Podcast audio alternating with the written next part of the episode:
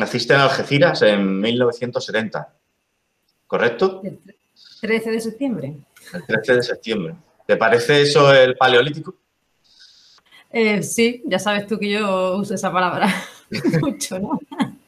Hombre, la verdad es que mirando las cosas con... Mirando atrás, dice, Jorín, si ya han pasado 50 años ya, eso es, eso es recorrido, ¿no? Sí que parece lejano, la verdad. ¿Cómo, cómo crees que influía el hecho de que hubiera bases militares rodeando Algeciras a, la hora de, de, que hubiera una escena musical especialmente eh, atractiva para ti en esa época? Yo creo que en esta zona, más que las bases militares, influenciaron más que está Gibraltar muy cerca, ¿no? Y que, bueno, que aquí el arte sale por debajo de las piedras, la verdad. Entonces, dime. Tema de flamenco, quizás. Flamenco sobre todo, pero también, bueno, aquí hay muchísimo, ha habido, bueno, en esa época había mucho pop, había los grupos punkis también, los rockeros, eh, los, eh, no sé, había mucha música. Y aquí surgió un gran grupo de personas que le gustaba mucho el rock, diferentes tendencias de rock, desde las más suaves hasta las más fuertes, ¿no? Tenemos a grupos como, eh, esto se llamaba, ah, no acuerdo ahora, Maniac, Maniac, Brutal Thing, eh, luego tenía Shalom, sea, grupos que realmente hacían un recorrido musical dentro del rock, desde lo más suave hasta lo más fuertecillo, ¿no? Y de ahí nos fuimos acoplando otros también al carro. Porque yo, por ejemplo, entré en la música por mi hermano, ¿no? Pues mi hermano me empezó a enseñar lo que era la música rock y empecé a escuchar música rock por él. Mm. ¿Y tus padres eran creyentes evangélicos? Entiendo. Sí, ¿Cómo veían ellos todo eso? ¿Cómo lo veían?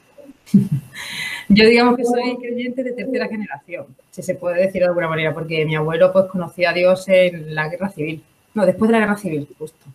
Eh, pasó por al lado de una iglesia que estaban haciendo un culto de Semana Santa y como lo vio tan diferente, sin imágenes, sin historias, y se centraba realmente en la historia de, la muerte de Jesús, pues le llamó muchísimo la atención, se quedó, le dieron una Biblia y empezó a leerla y a partir de ahí pues ese hombre cambió su, su fe, ¿no? A, de creer en un Dios muerto o un Dios vivo.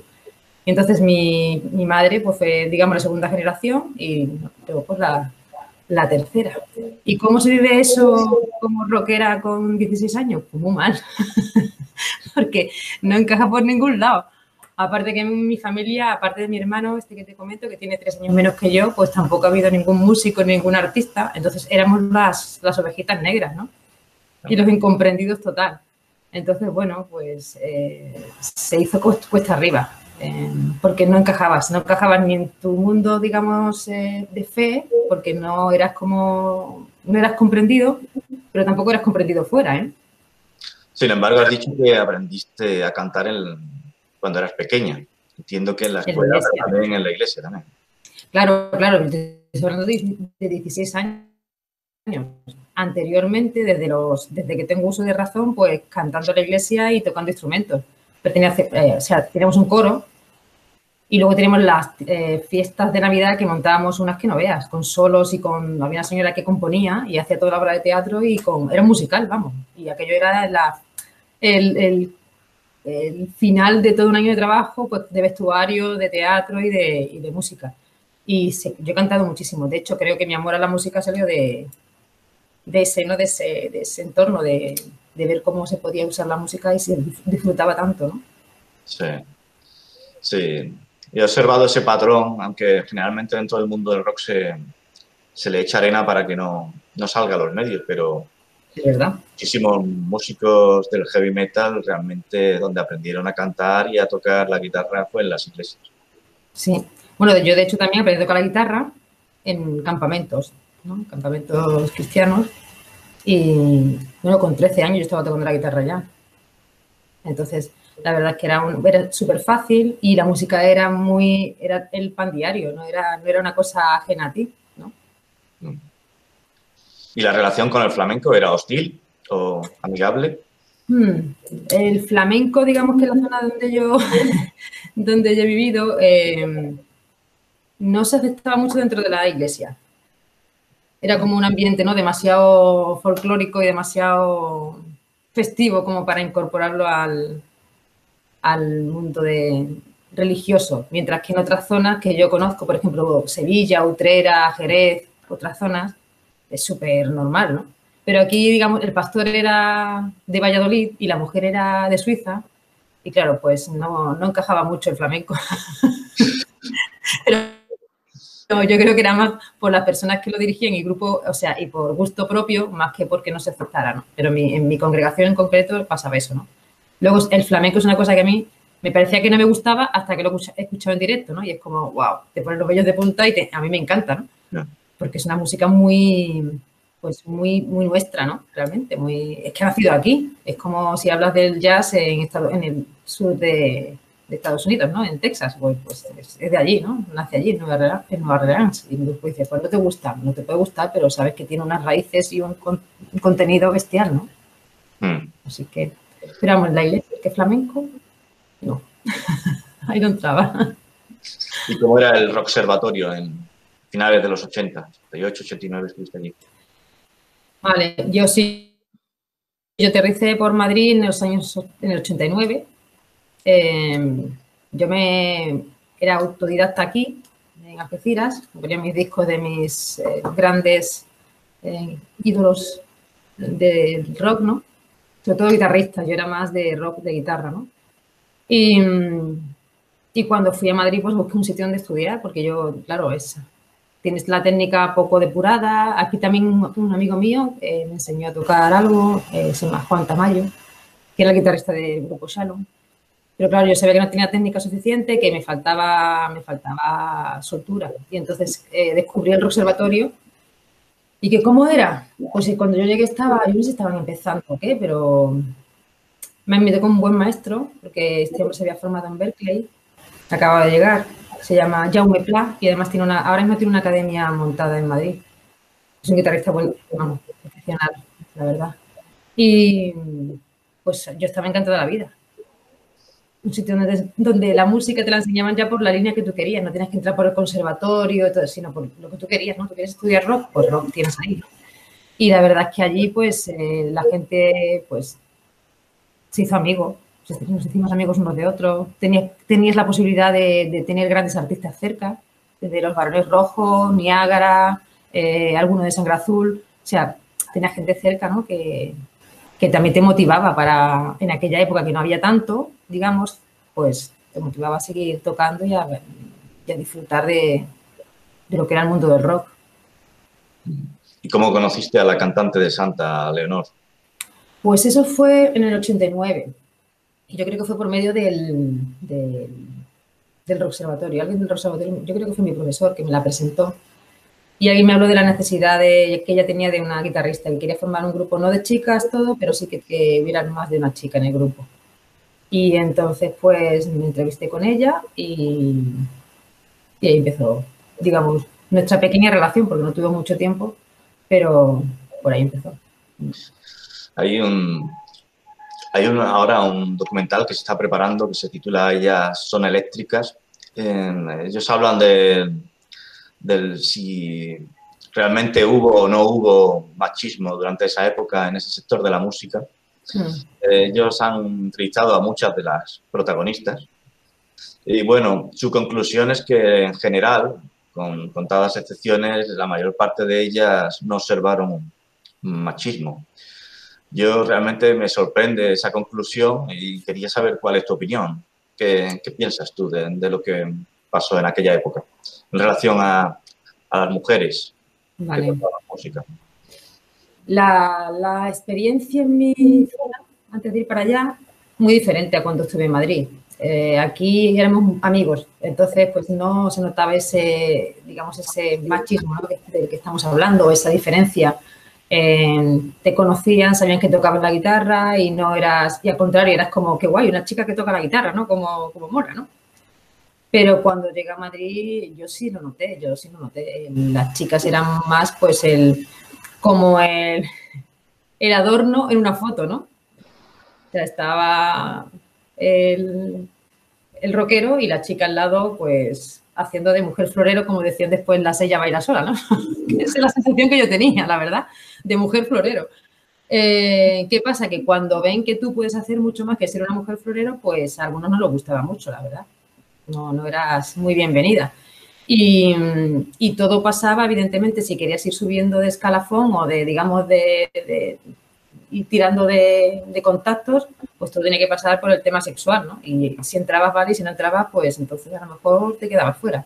Si eso no es machismo, bueno, pues no sé a lo que llaman machismo, ¿no? Pero entiendo que era, que era una presión que había y que si tú sucumbías a ello, pues vale, y si no, pues nada. Incluso en la estética. De hecho, cuando me pidieron salir en el póster de Heavy Rock, yo nunca he sido de mm, moda mm, heavy de los 80, ¿no? Cuero y marcar y todo esto. Yo iba más de hippie y no pude salir en el póster así. Yo llegué a, la sesión de fotografías y me dijeron que así no podía ser, que quedábamos otro día y que fuera con otra ropa porque si no, no salía en el póster. Entonces tuve que buscarme una amiga que me dejara ropa y aparecí. Y tengo una cara de mosqueo, ahora que veo las fotos, tengo una cara de mosqueo en las fotos muy grande. Hemos traído la revista para que la veáis, no sé si Ahí más, con más detalle, pero efectivamente se ve una predominancia de, de la mujer como una curiosidad exótica. ¿no? Claro. Entiendo que era más acentuado en algunas publicaciones que en otras, pero sin duda esta era la que más se vendía en esa época, sí. Sí.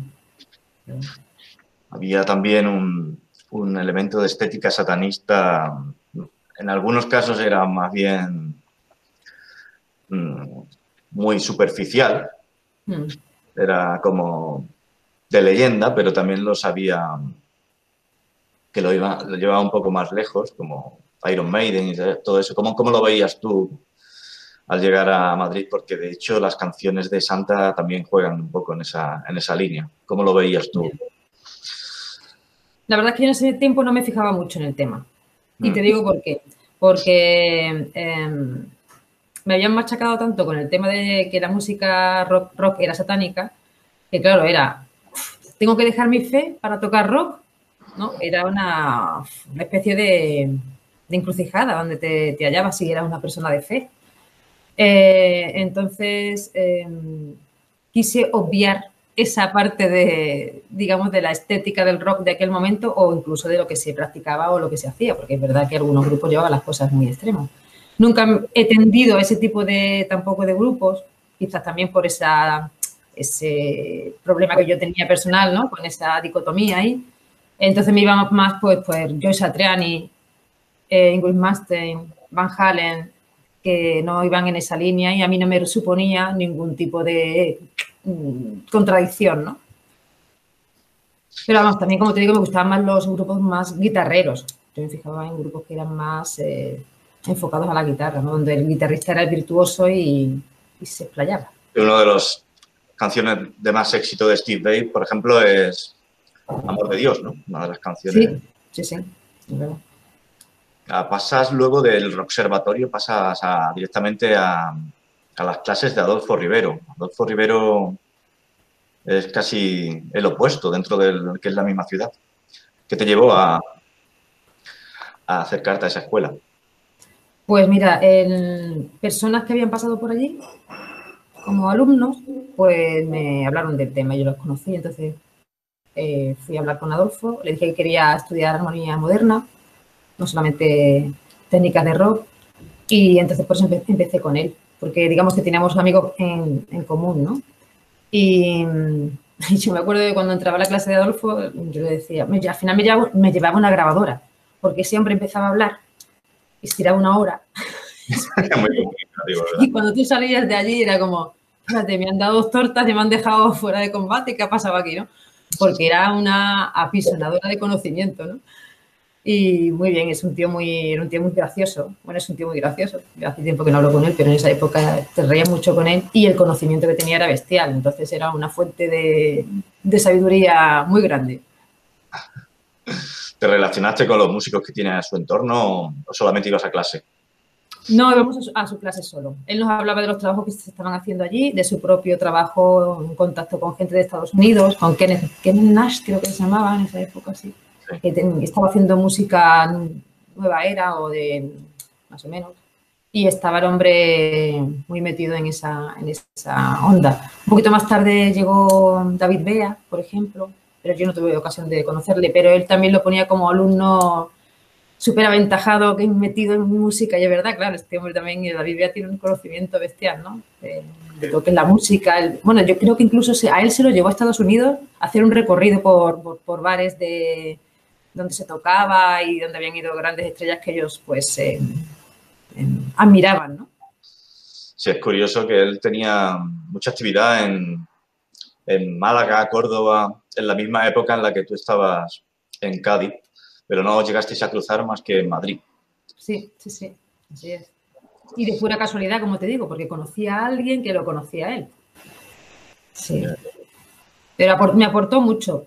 También me, me, dio un par de bofetadillas, ¿eh? Como por ejemplo. Pues, por ejemplo, me acuerdo que yo tenía 21 años o así y le decía que yo quería grabar un disco, o sea, que yo quería hacer un disco, ¿no? Y yo tenía un grupo y tal.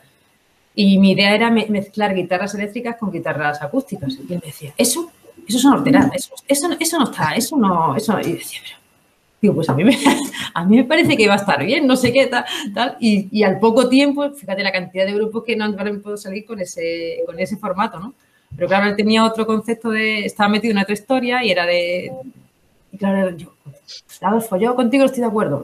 Eso fue una de ellas. Y otro también fue que, era, que yo era muy mayor, muy mayor ya para empezar con la música. ¿Cómo? Que yo era muy mayor. Y entonces era como, pero tío, si tengo pues 22 Lo que quería decir es que tenías opinión, ¿no? ¿Cómo? Lo que quería decir, sobre todo, es que tenías mucha opinión ya. No, no, yo sí, hombre me vas a jorobar. Después de que he hecho el recorrido hasta ahora, ahora me paras porque soy mi mayor con 23. Anda, hombre. Entonces, pues pasé de él en ese sentido. Bueno, teníamos nuestras charlas, ¿no? Como, como con todo. Él muy respetuoso y yo también con él, ¿no? Pero claro, si tú tienes clara una cosa, pues tampoco todo comentario no te es, o toda opinión no te es válida, ¿no? Claro. Pasas entonces a una escuela conservatorio clásico para formarte, entiendo, de una forma más elemental, básica.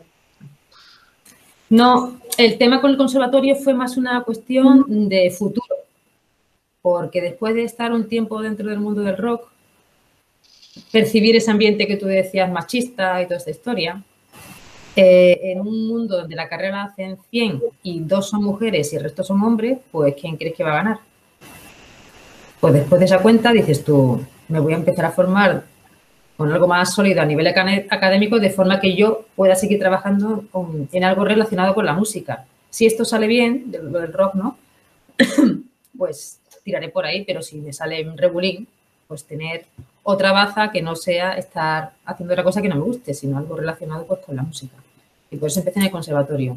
No porque especialmente me guste la música clásica, ni creo que el sistema de enseñanza clásico sea el más efectivo, ni mucho menos para avanzar. Pero bueno, fue un recorrido que también estuvo bien y es parte de, la mochila que ya uno lleva de, conocimiento. ¿no? Mm. No, es el tiempo que más me divertí estudiando música, la verdad. Sin embargo, luego vuelves a ritmo y compás, que es en un sentido, una equivalencia del observatorio ya en los 90.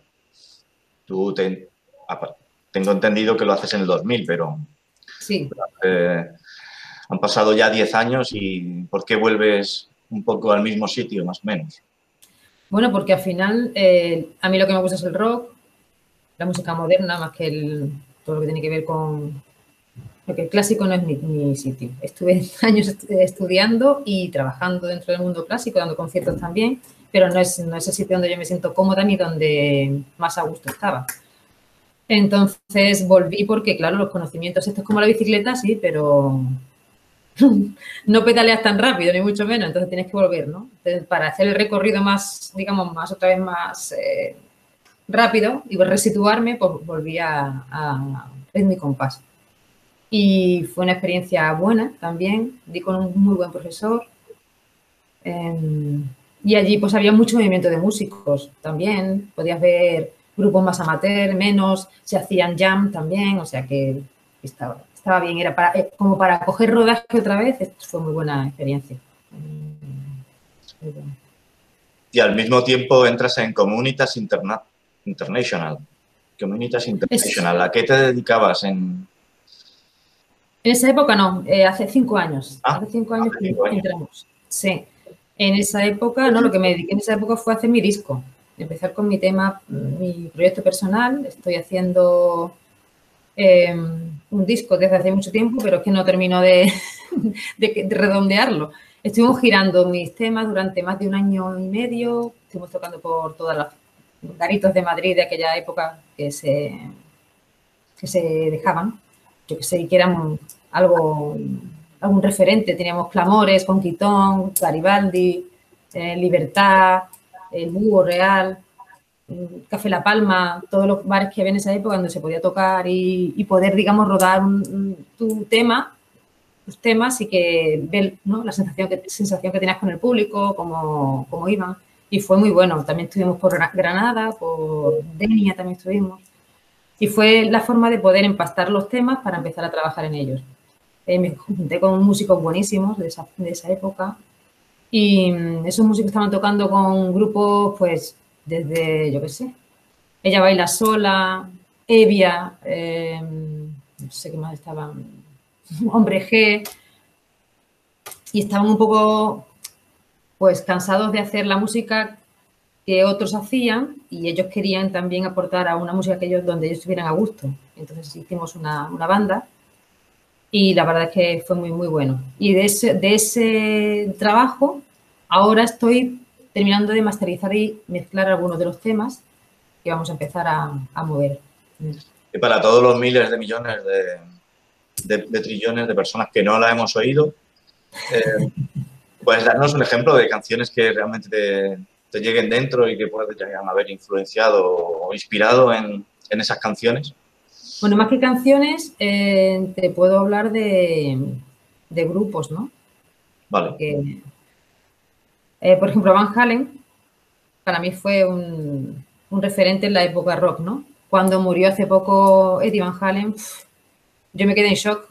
Además, lo comentaba amigos, amigos míos, no lo puedo creer. ¿sabes? Como una cosa que pierdes algo parte de tu, de ti, ¿no? De como, jolín, esto fue parte de mi, de mi educación musical, ¿no? Y de mi, era, era tan conocido, ese hombre todos los días estaba en mi casa sonando. Entonces fue una, una pérdida, la verdad. Y luego un poco más adelante, pues, bueno, me gusta mucho YouTube. Me encanta. Eh, y hay una vertiente de cantantes canadienses que me gusta mucho, no sé si conoces a Jonathan Brooke, Fiona Apple, Gemma Hayes, pues este ramillete de mm, músicos que experimentan realmente con, su, con sus armonías, con, con los diferentes tímbricas, me gusta mucho. Uh, Alanis Morissette ha sido una de mis, el primer disco sobre todo, fue para mí también un, un, refresco musical, ¿no? Pues, pues esto, eso, está, eso me gusta, ¿no? Y mm, bueno, pues de ahí un poco de todo, aparte de todo lo que escuchas, desde Prince, Michael Jackson, y sigues sumando y todo eso al final hace un Sting, yo qué sé, ¿qué te puedo decir? Elton John, Elton John yo qué sé. Tío, al final es un recorrido de músicas que vas escuchando y que tú mismo te haces tu, tu jardín, ¿no? Musical, ¿no? Donde te sientes a gusto y te gustaría, pues esto me gusta de esto, esto me gusta de El modelo de banda es batería, bajo, guitarra y voz, entiendo. Sí. Algún sintetizador, supongo, de vez en cuando. Sí, mezclas también mezclas de guitarra, no solamente eléctricas, acústicas, también me gusta mucho el sonido de la acústica. Los arreglos, los, arreglos también seguramente los has protagonizado tú, ¿no? Bueno, yo, yo estoy ahora ya más, en, más como compositora. Sí. Yo hago mis letras, hago la armonía y, digo lo que no me gusta y lo que no me gusta. me gusta que los músicos que estén conmigo les guste lo que hacen y aporten su, su esencia como músico. O sea, yo no le voy a decir al pianista lo que tiene que hacer o no. Lo que pasa es que lo escucho y digo, pues oye, no me, no me llama la atención. Pues oye, pues eso sí me gusta. Pues aquí más, más abajo tú y más arriba la guitarra. Pero no me meto en lo que hace cada uno. Me parece que cada músico un buen músico para mí aporta parte, digamos, del vestuario de ese maniquí que tú estás vistiendo, ¿no? Tú pones el maniquí, tienes la base, ¿no? Pero ellos tienen que aportar, si no, no nos dejas ser músicos a ellos, ¿no? Nada más que eres tú ahí el, el que corta y manda y no me... Me parece que todo el mundo tiene mucho que aportar, entonces... Ese, es el punto en el que me gusta trabajar con los músicos, que ellos aporten lo suyo. De tu época tocando en salas de, y entiendo escenarios en, Madrid, ¿tienes algún recuerdo especial? Pues mira, em, tocamos una vez en Garibaldi, que es un, bar que hay por la zona de ópera, y me acuerdo que estábamos montando todo ya y de pronto entró un grupo de, de personas especiales. Era como 30 personas allí. Y se pusieron pegados, pegados, pegados al escenario. O sea, el escenario era un escaloncito y ellos se pusieron pegados, sus sillas de ruedas allí pegados, todos así pegaditos. Y claro, pues es un poco intimidante, ¿no? Ellos querían escuchar el concierto en primera fila, pero para ti como músico era como, ostras, que están, es que vamos, se me cae. ¿Eh? Podías lanzarte y hacer motion. déjalo, déjalo, ¿no? y entonces me acuerdo que empecé a tocar mis temas y, ellos empezaron, em, algunos estaban llorando y algunos estaban em, pues comentando, ¿no? En voz alta, porque ellos no se cortan ni un pelo y me parece estupendo. ¡Qué bonito! ¿Has visto? Y qué bien lo hacen y tal. O sea, los comentarios al, ¿sabes? A, corazón abierto. Y, y tú lo estabas escuchando mientras estabas tocando. Y era como, ostras, qué pasada, ¿no? Qué guay, ¿no? Y en contraste con eso, quería decirte otro, otro, otro momento, que fue en Canciller, cuando llegué a Madrid. Justo, como el contraste, ¿no?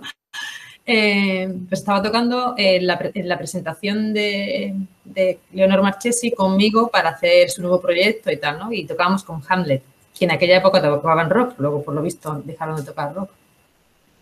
Y estaba tocando y estaba, bueno, pues con mi solo y tal, y, uno, de escena, uno de abajo me dice, tía, vete a tu casa a fregar cacharros. Y yo le, dije, sobringao, yo estoy aquí arriba y tú estás allá abajo escuchándome, te quiere por ahí, ¿no? Pero es esto, es, tú me dices, ¿qué diferencia? Y bueno, a ver, en, aquella época te mandaban a fregar cacharros porque eras mujer y estabas ahí, ¿no? Y en esta época, y el otro fue una maravilla, poder escuchar los comentarios de la gente disfrutando de lo que hacías y, y no criticando y no queriendo ocupar tu lugar, sino ellos estaban disfrutando como público y yo estaba disfrutando como artista, ¿no? Así es. Muy bien. Ahora, en el 2020 habrás tenido pocas oportunidades como esa. He visto en internet que tenías bastante fechas alrededor de, Cádiz con una serie de colaboradores de jazz. Sí. Eh, ¿qué, ¿Qué recuerdos tienes de esa tan reciente experiencia? Pues mira, yo llevo viviendo en Cádiz de nuevo cinco años. Hemos en cuatro años, el primer año no, porque me era de más o menos de, aterrizar y conocer el panorama, que por cierto, que no se asuste nadie que se quiera vivir a otras zonas que no sean Madrid y Barcelona, que también hay mundo fuera de Madrid y Barcelona, ¿sabes? que parece que cuando me fui de allí, ¿dónde vas a ir? Allí no hay nada, no sé qué, no sé cuánto, te vas a aburrir. Total, que cuando llegamos aquí me encuentro con un panorama cultural muy amplio, muy bonito, la verdad, muy cercano. Y, después de ese año de, situarme, pues empecé a formar parte de una banda de unas personas que se juntaban a estudiar simplemente un poco de, música, de jazz y tal. Y me llamaron, oye, ¿quieres tocar un poco? Y yo, jazz, no. Sí, sí, venga, vente, tal. Me preparé un par de temas y ya, a partir de ahí pues estuvimos un año y pico tocando. Esa banda se llamaba Salitre, Jazz, jazz Band. Y, por falta de sitio donde tocar tanto músico, porque éramos seis, pues no cabíamos en ningún escenario de, sitios pequeños de aquí, ¿no? Entonces formamos un dúo, el, saxofonista y yo, con la guitarra y cantando, y nos llamábamos Mellow Cotton. Y hemos estado tres años sin parar de tocar. Una cosa maravillosa. Eh, hemos disfrutado, hemos avanzado, hemos y cuando ya dejamos la, dejé la, el dúo y encontré a un guitarrista que se llama Eneco de, de Málaga y a Rafa Sibajas, que es un contrabajista dentro del mundo del jazz, son muy conocidos en la zona de aquí en Andalucía.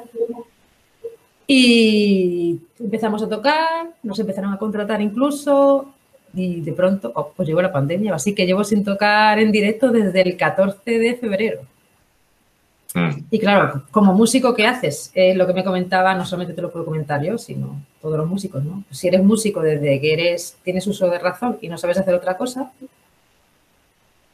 y de pronto no puedes eh, desarrollar tu profesión, pues es que no tienes experiencia en otros campos, es un momento malísimo para buscar trabajo y encima, claro, es como, déjate de esa chorrada tuya que es como para el ocio, pero búscate un curro de verdad, ¿no? Y te quedas con la cara así como diciendo, tío, que tengo 50 años y tú me estás diciendo a mí que me busque mi curro porque esto es socio. Y es muy fuerte, ¿no? Pero bueno, también se ha, dejado ver la precariedad con la que trabajan los músicos. Mm. Entonces, bueno, no hay mal que por bien no venga, pienso yo. Quiero decir que si de esta aprendemos tanto las personas que tienen la responsabilidad, ¿no? Más los, que, los participantes que somos los músicos a organizarnos de otra manera y a hacer las cosas de otra manera, ¿no? pues sería bueno para, el sector, porque realmente, bueno, igual que los actores, igual que, no sé, cantidades de, de, eh, desarrollo de, de, trabajadores que están en esa misma línea y que nos hemos quedado, pero parados y nos queda un ratito, por lo visto. Así que preparemos repertorio en casa, lo sé. Hay una vía alternativa que creo que has encontrado tú y es eh, la artesanía. La artesanía, en, algún sentido, alguien podría pensar que no tiene nada que ver con la música, pero eh, bien mirado, realmente sí que la tiene. Es porque las dos cosas son artísticas, requieren una sensibilidad especial y una habilidad para comunicarse más allá de las habilidades que tenemos normalmente el resto de los seres humanos. Eh, ¿cómo, cómo, cómo, lo desarrollas tú, esa, esa, parte artística a través de la artesanía en, en Algeciras a día de hoy? Pues mira, yo lo desarrollo con, con varias vertientes, digamos, porque todo esto tiene que ver con mi venida aquí a Algeciras. es no solamente estar currando, sino y entender, entender que la vida no es solamente currar y tener. el cambio no solamente mío, sino de toda mi familia, mi marido y mis dos hijos, ha sido venir aquí para tener a las personas más cerca y poder ayudarlas en todos los sentidos.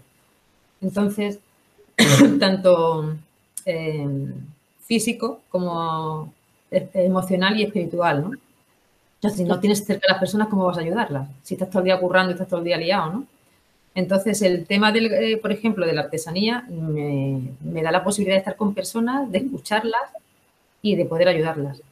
Y ahora, con la, después de esto que hemos pasado del confinamiento y todo esto, pues las personas están, todos, ¿no? Me incluyo yo, estamos deseosos de estar con otras personas, de compartir. Hemos también algunos hemos nos hemos resituado y hemos entendido que, la vida es mucho más, que en un momento se nos puede cambiar la situación y, entonces puedes estar con personas, puedes hablar con ellas, puedes enseñarles, pueden eh, desarrollar sus habilidades. Y como tú bien dices, para mí como artista, pues es que yo siempre lo digo, yo siempre busco la belleza en las cosas. No me importa si hago un decoro mi casa o tengo una buena conversación contigo y eso es decorar la vida de una persona también, ¿no? y influir con tu arte, con tu forma de, ser, hacer un tema, tocar la guitarra o, hacer mis, mis, creaciones, ¿no? Entonces realmente el que tiene, el que tiene arte le resuma por, la, por los poros, pues ya está. Ese es el punto, ¿no? El que tiene, arte y capacidad, pues lo puede hacer. No tienes una tienda en Etsy, entiendo, pero tienes vías alternativas mm, comentabas el otro día acerca de mercados en el propio jardín de la casa. Sí. También está más, complicado ahora, pero sí, lo que se hace, lo que se hace por aquí, pues eso, es el, jardín de alguien o, en alguna zona común que no tiene que ver con mercadillos, sino con algo más privado, ¿no? Entonces, pues aquí se lo monta muy bien, como te dije días atrás. Eh, ponen un chiringuito con un poquito de tapitas y cerveza, los puestos de, artesanía y un, poquito de concierto y vamos, te queda una tarde estupenda. Por supuesto, porque se puede, te puedes llevar el, el posavasos del concierto, ¿no? o las cortinas del concierto en lugar de la camiseta, porque claro, el público ya va, teniendo dinero.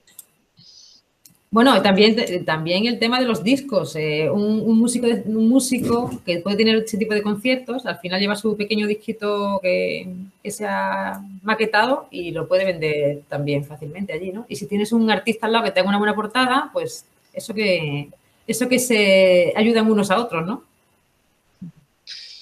Muy bien, pues me gustaría que dejáramos este tiempo con tu recomendación a la gente que cree que no hay vida más allá del móvil, mm. a pesar de que probablemente esta entrevista la esté viendo desde un móvil.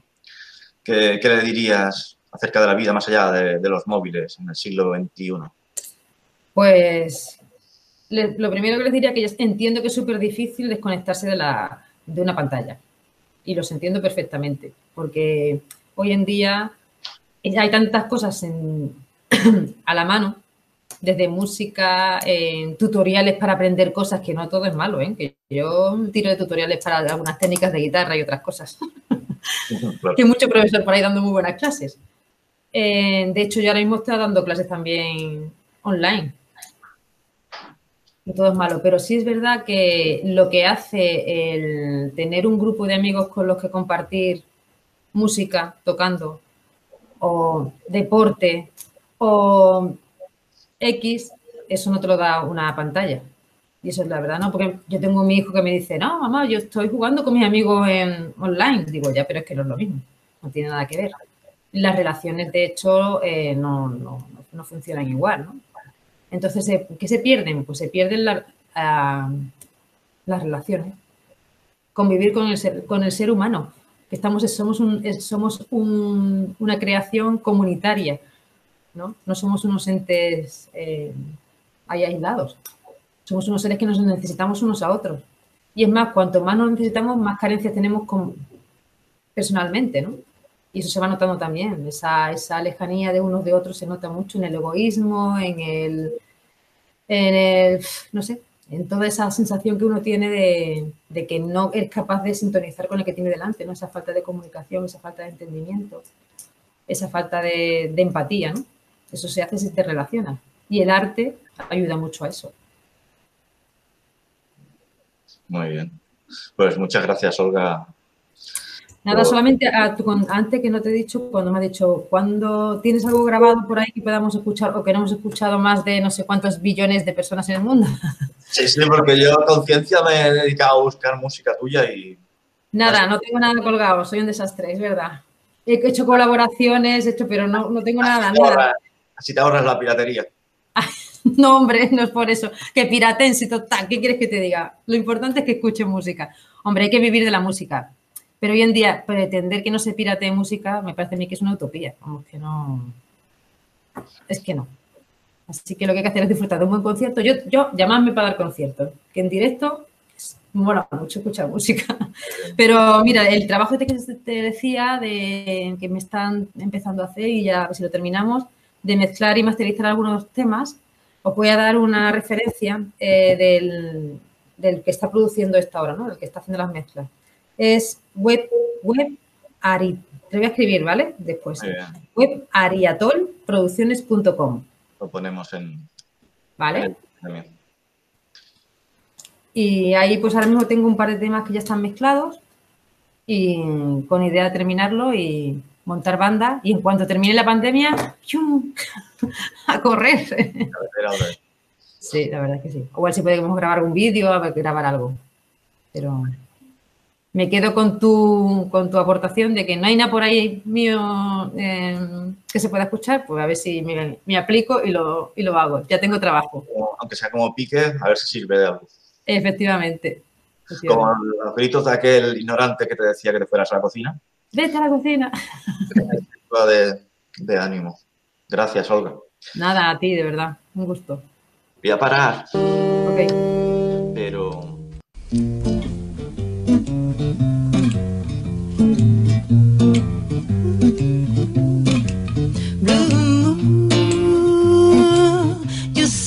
Standing alone without a dream in my head, without a love on my own. Blue moon, you knew just as I was stirred for. You heard my ceiling, I pray for somebody real cold, careful. And then the silent I pray before me, the only one my arms will ever hold. I hear somebody whisper, please adore me when I look in the moon. Time to go blue moon. No, I'm no longer alone without a dream in my head,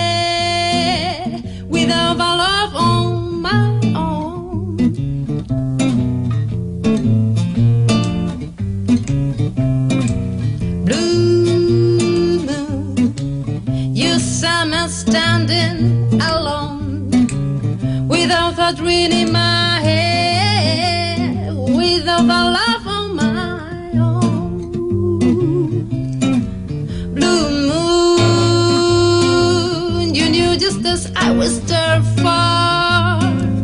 You had my ceiling, I pray for somebody real cool, careful. And then the silent I pray before me. They only want my hair will ever hold. I hear somebody whisper, please adore me when I look in the moon. Time to go blue moon. No, I'm no longer alone without a dream in my head, without a love